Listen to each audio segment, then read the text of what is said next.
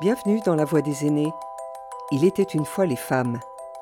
Épisode 6. Mon père, quand j'étais toute petite bébé, il disait toujours Celle-ci, elle sera maîtresse d'école. Celle-ci, elle fera ça.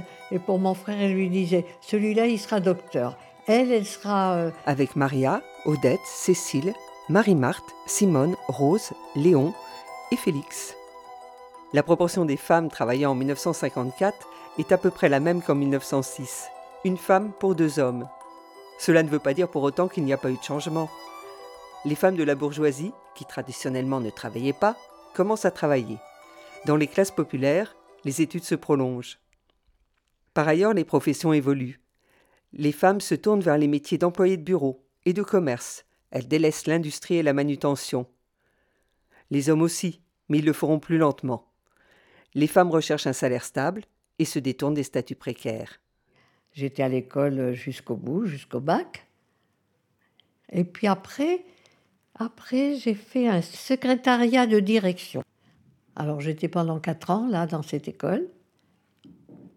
Donc secrétariat, ça me convenait très bien. Le premier job que j'ai trouvé, ça a été à l'ambassade du Venezuela. J'étais secrétaire pendant deux ans à l'ambassade du Venezuela. Et puis après, évidemment, j'ai abandonné. Et on est parti aux États-Unis. euh, Voilà. J'ai voulu faire la sténodactylo. Et mon premier travail, il n'a pas duré longtemps. 15 jours, déclaration de guerre. Il est parti à la guerre il n'a même pas payé. Et puis j'ai eu 20 ans pendant la guerre. Alors là, j'étais dans les assurances. C'est une amie qui m'a fait avoir la place. Quant à Cécile, elle aurait aimé être institutrice. Mais fille d'italien, ce métier lui était interdit sous l'occupation. Elle fait alors une école de secrétariat, et ses parents lui offrent un voyage pour fêter son diplôme. Elle vit encore chez ses parents, et c'est son père, le chef de famille. Le lendemain, il reçoit un coup de fil. Monsieur, il dit Voilà, je suis monsieur de Campou. On m'a proposé votre fille comme secrétaire. Mon père a dit Ne parlez pas, monsieur. Ma fille est en vacances et il n'y a pas question qu'elle revienne. Que le père, vous savez, j'avais très bien travaillé à l'école, il me les avait promis, il ne pouvait pas revenir sur sa parole. hein. Il a dit jusqu'au mois d'octobre, elle n'est pas disponible. Bon, ben, il m'a rappelé au mois d'octobre. Et je suis restée chez eux tant que je ne me suis pas mariée. Trois ans à peu près. Ben, j'étais jeune fille et ça me faisait plaisir de me mettre quatre sous de côté. Remarquez, je dis des bêtises en vous disant que parce que de mon temps, quand on travaillait, l'argent, on le donnait aux parents. Pourtant, mes parents n'en avaient pas besoin. Parce que d'abord, moi, il avait placé à la caisse d'épargne. Quand je me suis mariée, je les ai retrouvés. Donc, je me dirais,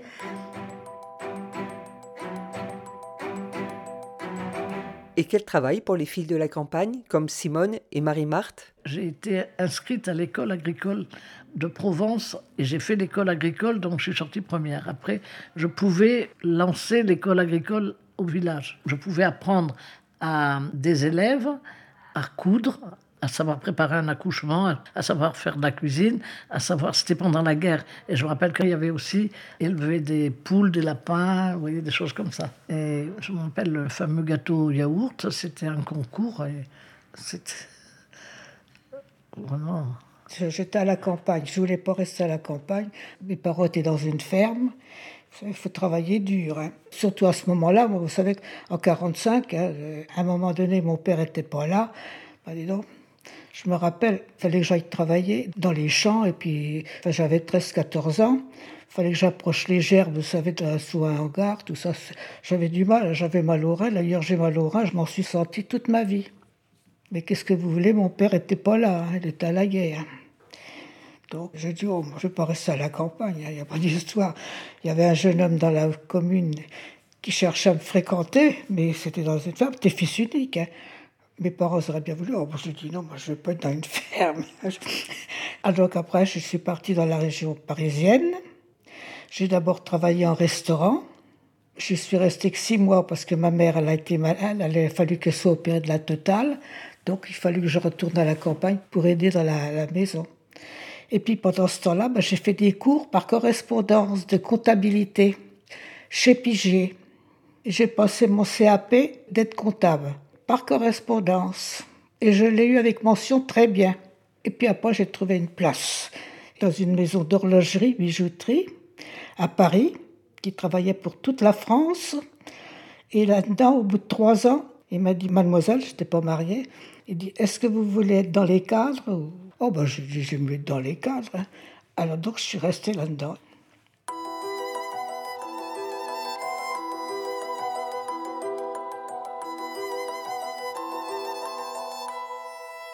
Pendant la guerre ou les années d'après-guerre, avec juste un certificat d'études en poche, il n'y avait pas grand choix quand on avait faim.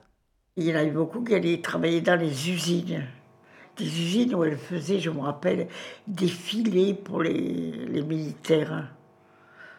Mais beaucoup de filles, euh, de suite après les certificats d'études, elles allaient travailler là-bas. Remarquez, malheureusement, il y en a eu beaucoup qui faisaient autre chose. Quand après la guerre, on voyait une fille qui passait toute rasée, toute tendue, on avait compris, elle avait couché avec un Allemand ou quelqu'un de la Gestapo. Vous savez parce qu'il y avait des filles qui allaient souvent coucher avec les Allemands pour avoir de la nourriture, hein? C'est pas par vice ni par argent, parce que les soldats, ils n'en avaient pas beaucoup. Seulement, ils avaient de la nourriture hein, qu'elles pouvaient revendre ailleurs et qui leur permettait d'aider les parents d'élever leurs enfants parce qu'elles avaient été filles et mères. Hein.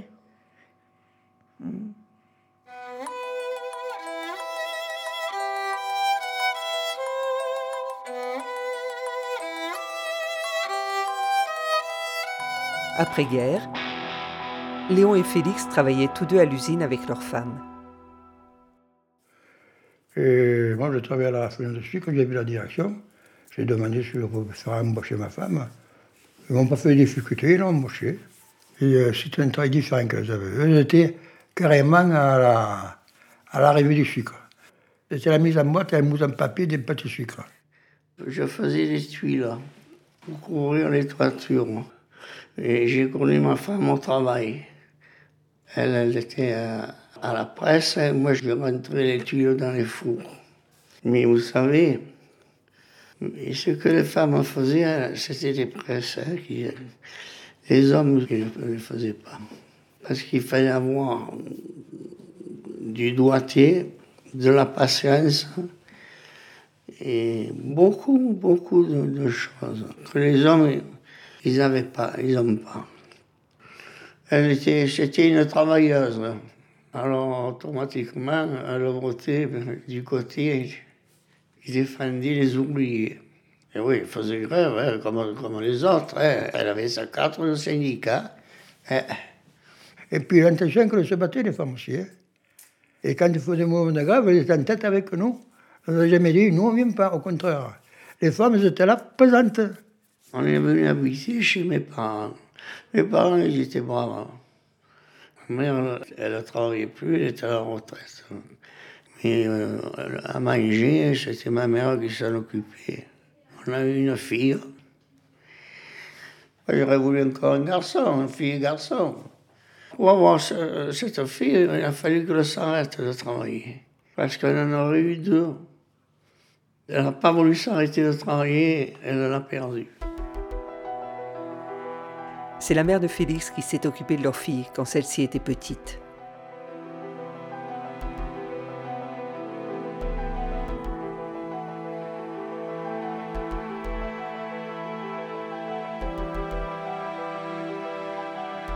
Pour Simone et Odette, la naissance des enfants a bousculé leur vie professionnelle. Je me suis arrêtée à la naissance de ma fille parce que j'avais personne et il n'y avait pas de crèche. Mes parents ne pouvaient pas me la garder. Ma belle-mère avait un commerce, elle ne pouvait pas la garder. Et j'avais un appartement trop petit, j'avais deux pièces, on vous rendez compte. Hein et j'ai quitté le journal. Alors, voilà, c'est le seul regret que j'ai. Après, j'ai eu ma fille, puis j'avais 30 ans, hein. donc j'ai dit j'ai une fille, mais je veux l'élever. Je l'ai élevée jusqu'à 11 ans, jusqu'à ce qu'elle rentre en sixième. Après, j'ai repris du travail, mais à côté de chez moi, dans une librairie, mais une librairie de gros, vous savez. J'ai pas travaillé entre la naissance de ma fille et quand mon fils avait deux ans. Et puis j'ai un cousin qui est venu me chercher, qui était assureur. On s'est arrangé les affaires. Parce que mon mari, à l'époque, gagnait pas tellement. Et vous savez, ça a été très dur que je m'en sépare de mon fils. Il allait à la maternelle. Et c'était ma fille qui avait 9 ans. Elle allait chercher son frère à l'école parce que moi, je finissais à 6 heures et elle, elle finissait à 5 heures. C'était dur pour moi.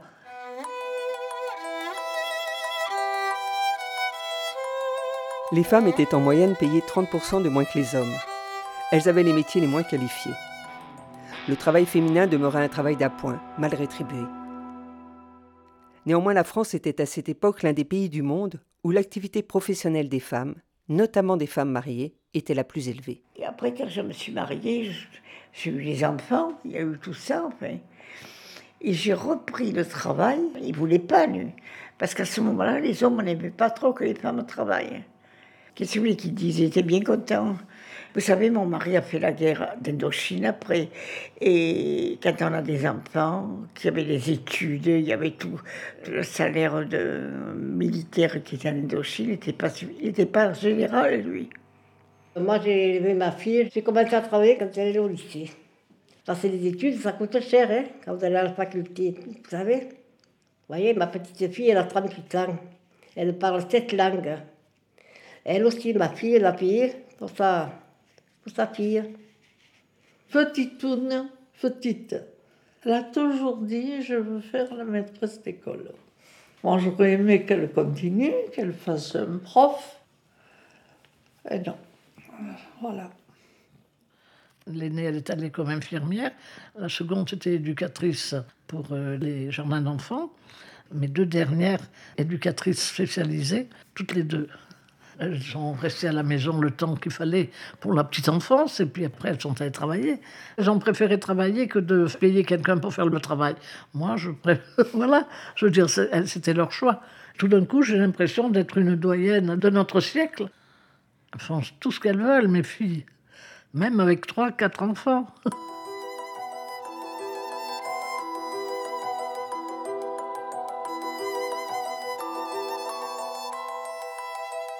Quelques dates pour mesurer le chemin parcouru entre ces femmes et leurs petites filles. En 1965, plus exactement avant 1965, la femme ne peut pas exercer de profession et ouvrir un compte bancaire sans avoir l'autorisation de son mari. En 72, le principe à travail égal, salaire égal est affirmé dans le Code du travail. Les inégalités vont persister. En 2011, 67% des femmes qui ont terminé leurs études travaillent les hommes sont 76%. Actuellement, un plan interministériel en faveur de l'égalité professionnelle entre les hommes et les femmes est mené. Maria pense que ce n'est pas forcément la meilleure manière pour arriver à l'égalité. Ce qui me choque en ce moment, c'est qu'on parle beaucoup de sexe. Par exemple, quand vous êtes dans une entreprise, il faut qu'il y ait autant de femmes que d'hommes. Ça, ça me choque. Parce que moi, je pense que le poste, il faut le donner, il faut pas regarder la culotte, il faut le regarder le cerveau. Ah, c'est lui qui est le plus méritant et qui serait mieux dans le job. Qu'est-ce que ça peut faire que ce soit un homme ou une femme? En ce moment, il y a une lutte pour tout ça, tant de femmes, tant d'hommes, etc. Ça m'énerve un peu. C'est-à-dire, je trouve qu'on est trop concentré sur la culotte. Voilà. Je vous le dis comme ça, comme je le pense.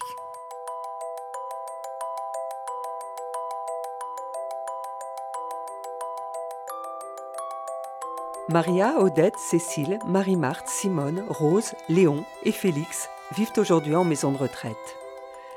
La Voix des aînés, une production signée Partage de voix avec le soutien de la Fondation Corian pour le bien vieillir. Réalisation Sophie Pillot, Agnès Maton, Michel Créis. Musique David Gubitsch. Retrouvez leurs voix, leurs souvenirs, leurs confidences sur le site de la Fondation Corian pour le bien vieillir et les plateformes de téléchargement.